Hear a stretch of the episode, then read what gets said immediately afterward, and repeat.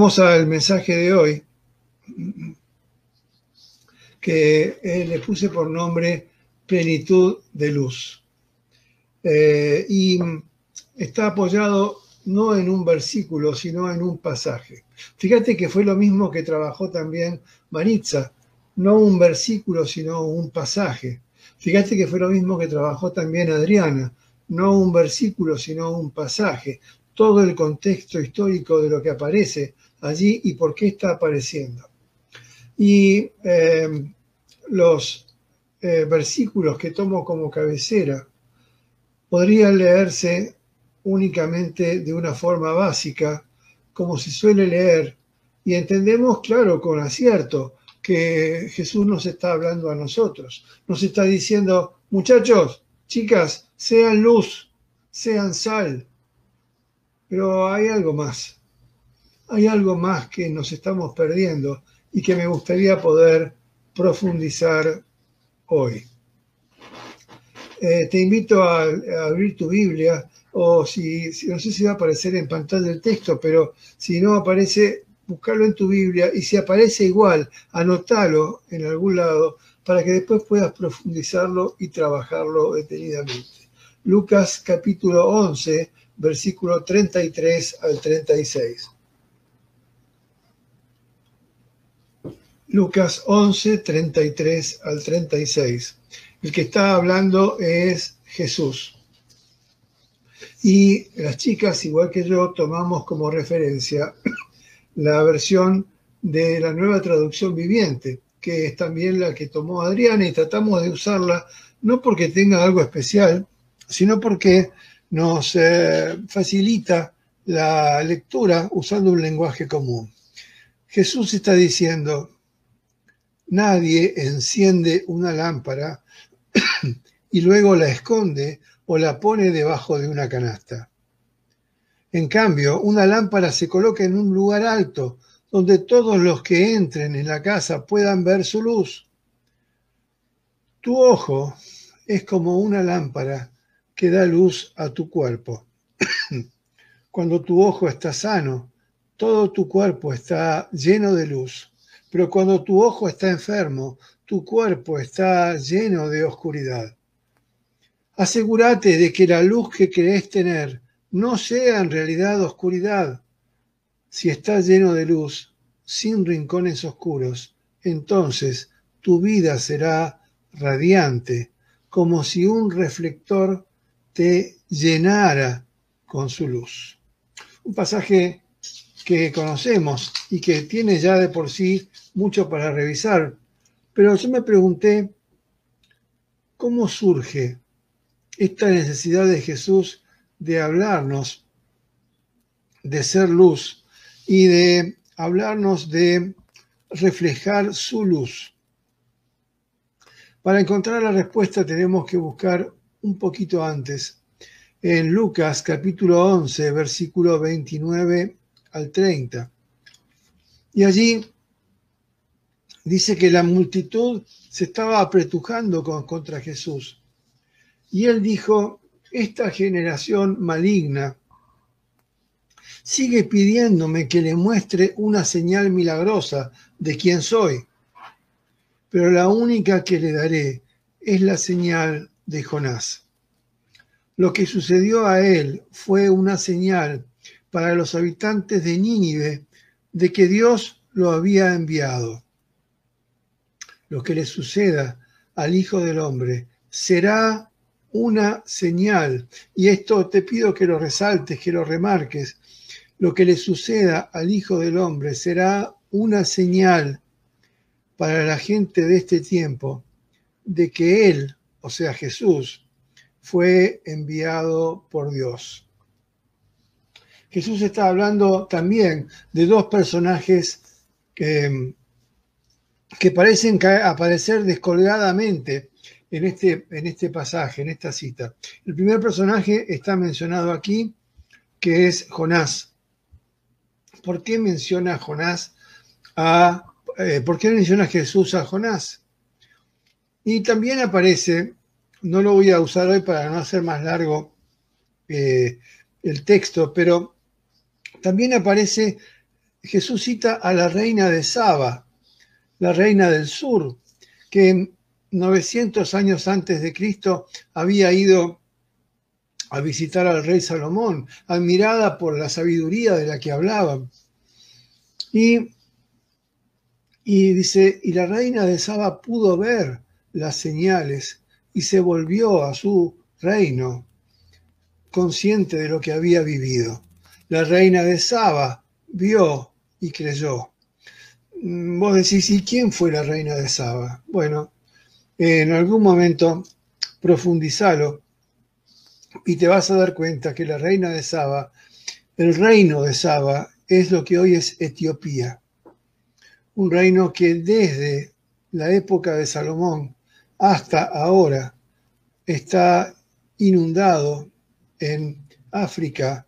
Es el único país, hoy actualmente país eh, del mundo, que se ha mantenido fiel a la teología judeo-cristiana desde entonces. De modo que la reina de Saba vio, creyó y llevó esa gran verdad a su lugar. Eh, Jonás, eh, una vez que pasa por todo ese momento tan difícil en el vientre del pez, creyó que esa era realmente su misión y fue a dar el mensaje que Dios le pedía a, a Nínive. Nínive era un reino donde sus habitantes eran paganos, pero además de ser paganos, eran muy crueles y vivían en un libertinaje eh, terrible. Perdón, estoy teniendo dificultades para respirar. Tenía, vivían en un libertinaje terrible. Y, a ojos de Jonás, igual que posiblemente lo pueda decir a ojos tuyos también, ¿qué voy a ir yo a decirle? ¿De qué les voy a hablar yo? Que se pudran, si esa gente no sirve para nada. Gracias. Posiblemente nos pase hoy eso también en nuestra sociedad. ¿Qué voy a salir yo a hablarles de Jesucristo a una sociedad que vive en corrupción, que vive en soberbia, que está cada vez parece más enterrada en la lujuria? ¿Qué puedo decirles yo? Sin embargo, Jonás cumplió finalmente con la tarea, creyó en el mensaje y atravesó el reino de Nínive en tres días. Y todo el reino de Nínive, empezando por su rey, creyó, se humilló, entró en ayuno y en oración, y Dios salvó a Nínive. Dos superhéroes, como decía Adriana, que Jesús está citando, la reina de Saba, Jonás. ¿Y por qué lo cita? Para introducirnos después a decir, nadie eh, eh, puede encender una luz para esconderla luego. Jonás llevó la luz en alto, atravesando el reino de Nínive.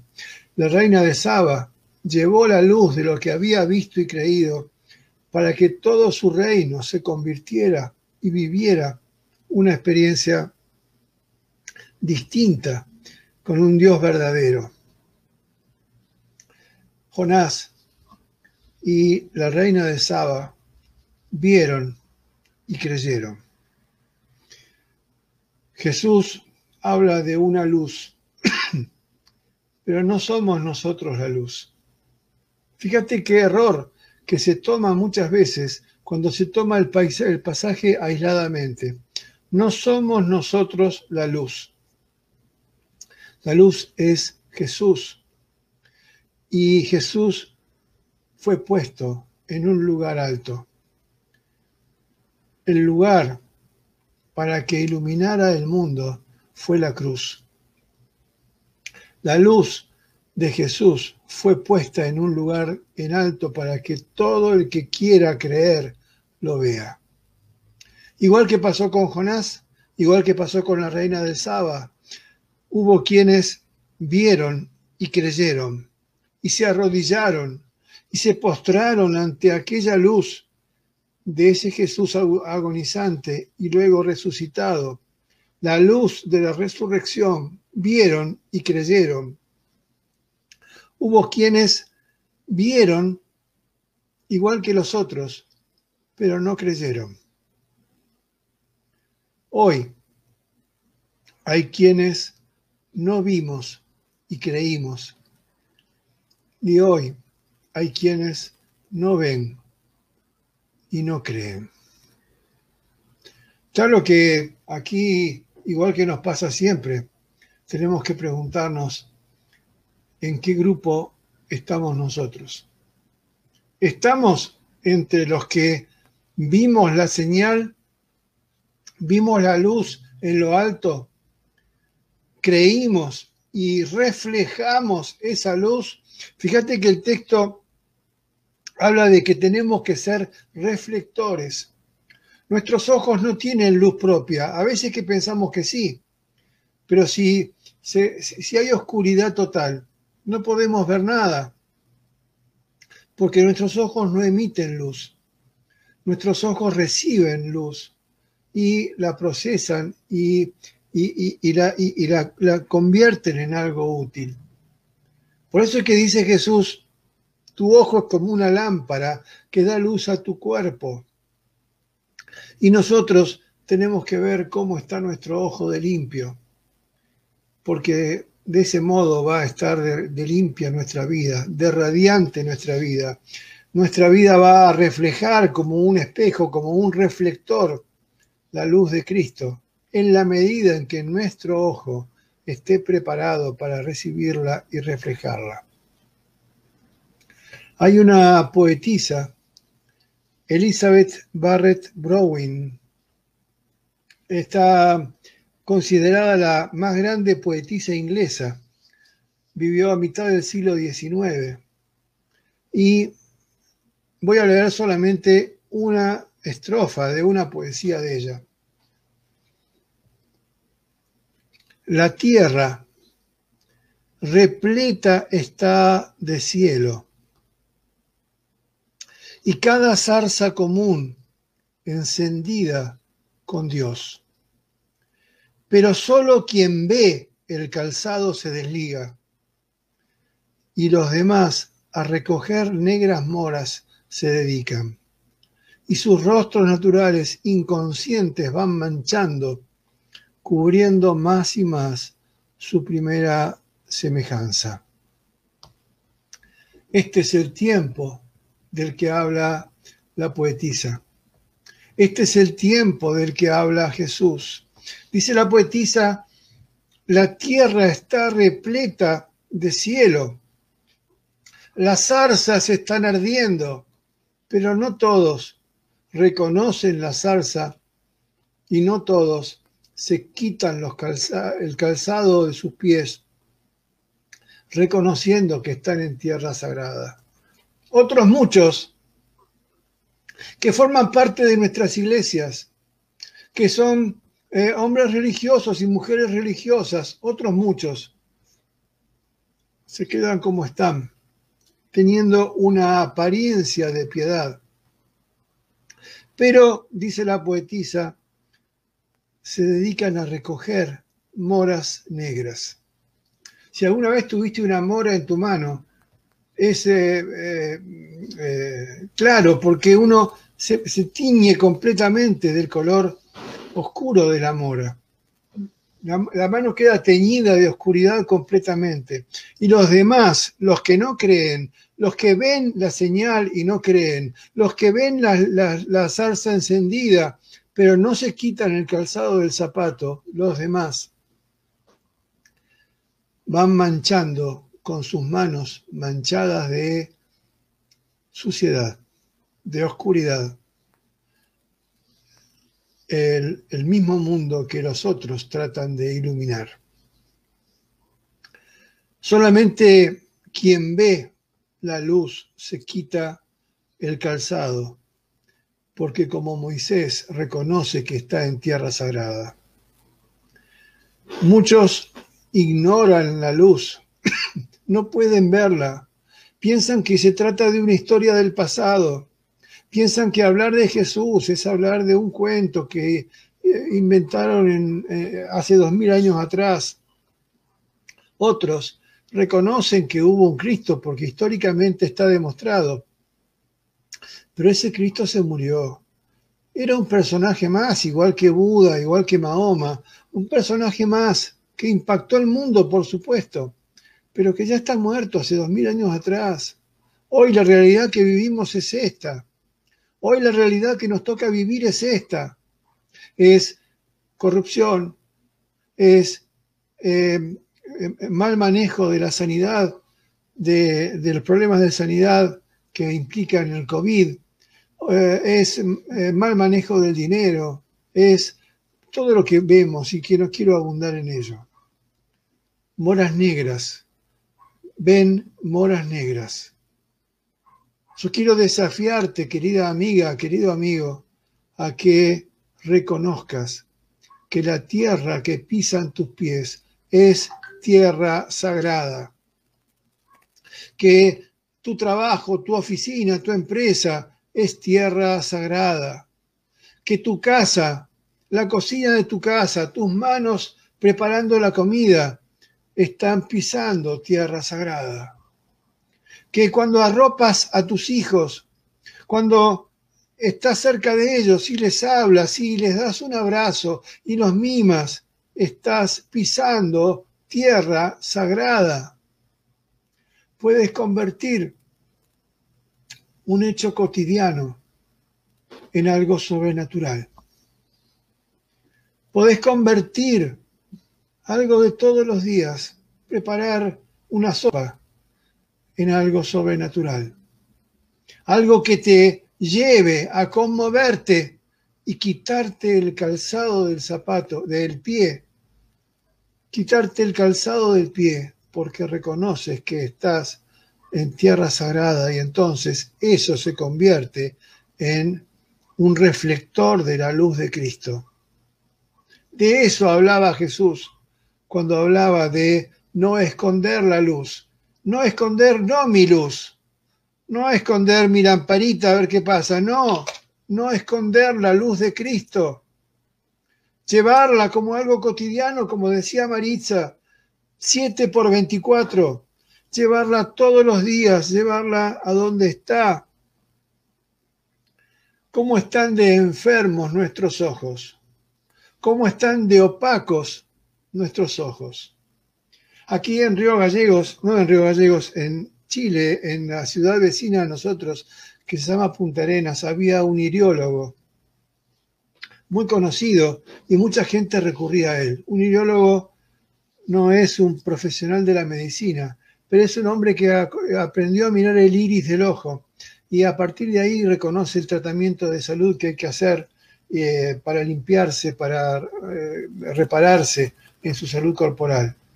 Y yo, acompañando a mi esposa, le pregunté, ¿cómo se llama este hombre? No Bueno, eh, eh, yo acompañando a mi esposa le pregunté, dígame, usted que mira el ojo, ¿usted puede ver algo más aparte de los órganos y el cuerpo y demás? Porque dice Jesús que los ojos son como una lámpara. Y él me miró conmovido sacó de su cajón de su escritorio una Biblia. Jamás había anunciado a nadie que era cristiano. Sacó, Mario Gallardo nos dice, Lucía desde Córdoba, así es, el ideólogo Gallardo.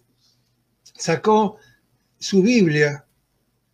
Dentro de la Biblia tenía dos fotografías, un ojo completamente luminoso y transparente y un ojo opaco, un ojo gris un ojo que parecía ciego. Dice, ¿ves lo que usted me está preguntando? ¿Cómo está tu ojo? ¿Qué tan transparente está tu ojo para permitir que la luz de Cristo esté siendo reflejada a un mundo que se cae a pedazos? Dice Jesús, cuando tu ojo está sano, todo tu cuerpo está lleno de luz. Pero cuando tu ojo está enfermo, tu cuerpo está lleno de oscuridad. Asegúrate de que la luz que crees tener no sea en realidad oscuridad. Hablaba hace dos días atrás con un querido amigo de otra iglesia y con otras palabras le decía que hoy iba a hablar de esto, porque hay veces que nos conformamos con religiosidad, nos conformamos con ritos católicos, evangélicos o mm, de la religión que sea, y con eso nos sentimos mm, dentro de una línea de flotación. Creemos que estamos en la luz, pero estamos en una cómoda oscuridad. Y le decía a este amigo, y te digo a vos ahora, que este es el tiempo del que habla la poetisa Elizabeth. Este es el tiempo del que habla Jesús. Este es el tiempo de las señales de Jonás y de las señales de Saba. Este es el tiempo en que tenemos que aprender a reconocer las zarzas ardientes para quitarnos las sandalias de los pies y reconocer que estamos en tierra sagrada. Ya no hay espacio para mediocridad. Le decía a este amigo que espero que esté hoy escuchando, le decía, Dios está harto de mediocridad. Dios está harto de religiosos. Dios está harto de hombres y mujeres que se conforman con sus vidas mediocres, que dicen ser portadores de una luz, pero en realidad sus ojos están opacados al punto tal que no hay ninguna luz que puedan reflejar. En la época del Apocalipsis, los primeros tres capítulos de Apocalipsis, Jesús le dicta a Juan, al apóstol Juan, escritor del Apocalipsis, que le escriba cartas a las siete iglesias más importantes de aquel momento. Una de ellas es el mensaje a la iglesia de la Odisea. La, cita la podés encontrar en Apocalipsis capítulo 3, versículo 15 al 20. La Odisea era una ciudad enormemente próspera. Era una ciudad orgullosa de su prosperidad. Eran productores de oro. Tenían minas de oro. Eran además productores de finas prendas tejidas de lino blanco. Eran además productores de colirio que eh, eh, para traer alivio a las enfermedades de los ojos, orgullosos de quienes eran.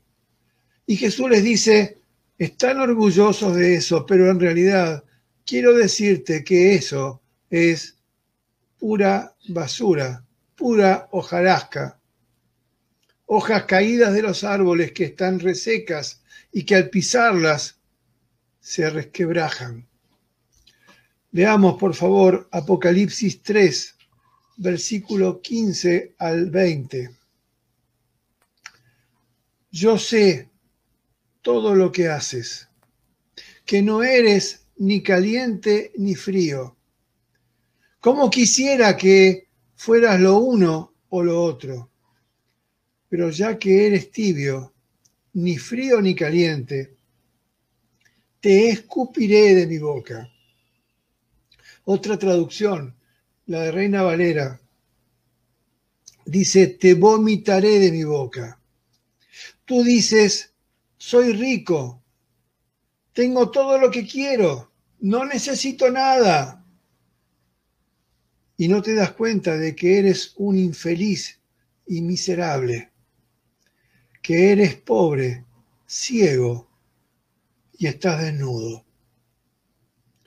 Las tres señales de la Odisea, dice Jesús, hojarasca, basura.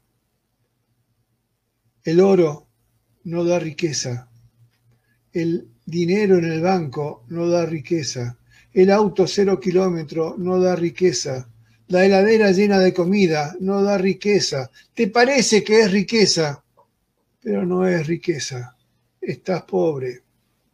Tus ojos parecen ver y, discernir, ah, yo sé lo que pasa, que el político tal o cual, que esto que está pasando es por esto, por aquello otro. Te parece que ves, pero estás ciego.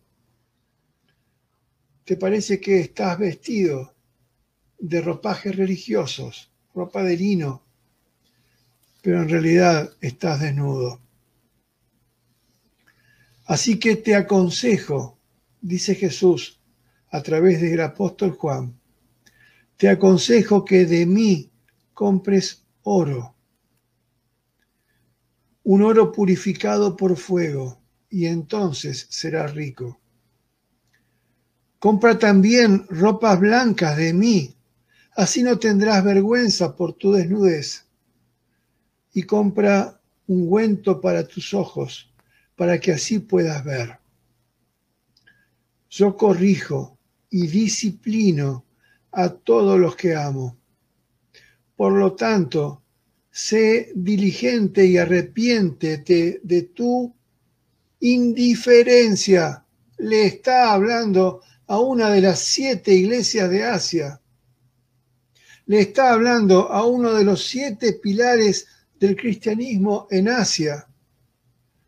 Y le dice, arrepiéntete de tu indiferencia. Arrepiéntete, diría hoy Jesús, de estar fanfarroneando porque salís al templo vestida con tu traje eh, o con tu corbata o con tu, con tu ropa este, de domingo. Arrepiéntete porque ves tu heladera llena, tu auto a cero kilómetros, porque no tienes problemas económicos, porque todo eso parece darte seguridad, pero en realidad estás vacía, estás vacío, estás ciego, estás desnudo. ¿No te das cuenta, dice Jesús, que todo esto no llena? ¿No te das cuenta que todo esto no le da em, solidez a tu vida? ¿No te das cuenta que te estás apoyando en cosas que no sirven, que no llenan, que no visten? Y aquí viene un pasaje que también se toma fuera de contexto. ¿Cuántas veces has visto el, el, el, eh, dibujo, la fotografía de un Jesús golpeando a la puerta? Y pareciera ser que uno le da, ese, le manda ese fotograma a una persona inconversa y le dice, mirá, fulanito, Jesús está a la puerta y llama, abrile y se va a quedar a cenar contigo. No es así. Este pasaje que voy a leerte es parte del mensaje que Jesús le da a la iglesia de la Odisea. Está hablando a la iglesia, no a inconversos. Está hablándole a gente de iglesia, no a inconversos. Y le está diciendo a la gente de iglesia que están fanfarroneando con sus riquezas, con su religión, con sus tradiciones, con sus costumbres, con sus doctrinas, fanfarroneando con sus mm, doctorados en teología, fanfarroneando, les está diciendo, mirá, yo estoy en la puerta y llamo. Si oyes mi voz y abres la puerta, yo entraré y cenaremos juntos como amigos. Claro que muchos están escuchando este mensaje o lo van a escuchar a través de las redes sociales y se van a quedar en sus vidas mediocres, amontonados entre la muchedumbre de la que hablaba Jesús al principio del mensaje de hoy. Y se van a quedar ahí, dudando por miedo a salirse de esa mediocridad espiritual en la que viven. Yo tengo la esperanza de que hoy haya remanentes que se despierten, remanentes que se levanten, o gente a quienes se les cae el velo de los ojos por el colirio de Jesucristo hablándole, no un hombre, Jesucristo hablándoles a, los, a, sus oídos y mostrándoles con sus ojos. Yo tengo la esperanza de que hoy va a haber personas que se les caiga el velo de los ojos y que puedan ver la zarza ardiente y que puedan reconocer que están pisando tierra sagrada. La ciudad de Río Gallegos es tierra sagrada. La provincia de Santa Cruz es tierra sagrada. La República Argentina, nos está escuchando gente desde Río Negro, la sufrida Río Negro, nos está escuchando gente de Córdoba, nos está escuchando gente de México, gente de, de Asia. Reconoce que donde pisen tus pies es tierra sagrada. Y entonces tenés que estar suficientemente limpia para descubrir dónde debe enfocarse la luz de Cristo. Si no es así, habrás desperdiciado tu vida, aunque hayas ido todos los días a la iglesia. Si no es así, habrás vivido una vida vacía, cubierta por una religiosidad barata que no llena ni inunda a nadie. Jesús nos muestra que todo aquello que era valioso para nosotros como iglesia no sirve, que nuestros ojos están enturbiados que no ven con claridad y tampoco podemos distinguir su luz para reflejarnos. Necesitamos del colirio que solamente Él puede dar. Necesitamos de ese ropaje que solamente Él puede cubrir. Necesitamos de la riqueza que no es riqueza tangible que podamos tocar. Quitémonos el cansado. Quítate el calzado como decía Maritza, arrepentite de aquello que considerabas una vida libre de pecado, pero que hoy te estás dando cuenta que es una vida llena de mediocridad. Pongámonos ropas limpias para recibirlo. Este mensaje es para nosotros, porque también necesitamos limpiar nuestros oídos este mensaje es para nosotros, hombres religiosos, mujeres y hombres de iglesia, porque yo quiero decirte que hoy Jesús está a la puerta y llama. ¿Podés escucharlo? Jesús está a la puerta y llama. Ya no sirve tu mediocridad. Animate a salir de tu mediocridad de la mediocridad en la que vivís. Abrile la puerta porque Él quiere venir y cenar contigo y ser tu amigo. Ya es hora de poner su luz en lo alto, de ser encargados de poner su luz en lo alto, para que todo el mundo que quiera ver pueda ver para que todo el mundo que quiera salir de sus vidas huecas y vacías pueda encontrar un camino hacia donde dirigirse. Gracias, yo espero que esto te ayude a reflexionar, igual que lo ha hecho conmigo y lo sigue haciendo. Si te ha ayudado, multiplicarlo a otros. Replica este mensaje para que otras personas puedan ser bendecidas. Dios te bendiga. Vamos al tiempo final de oración y de intercesión.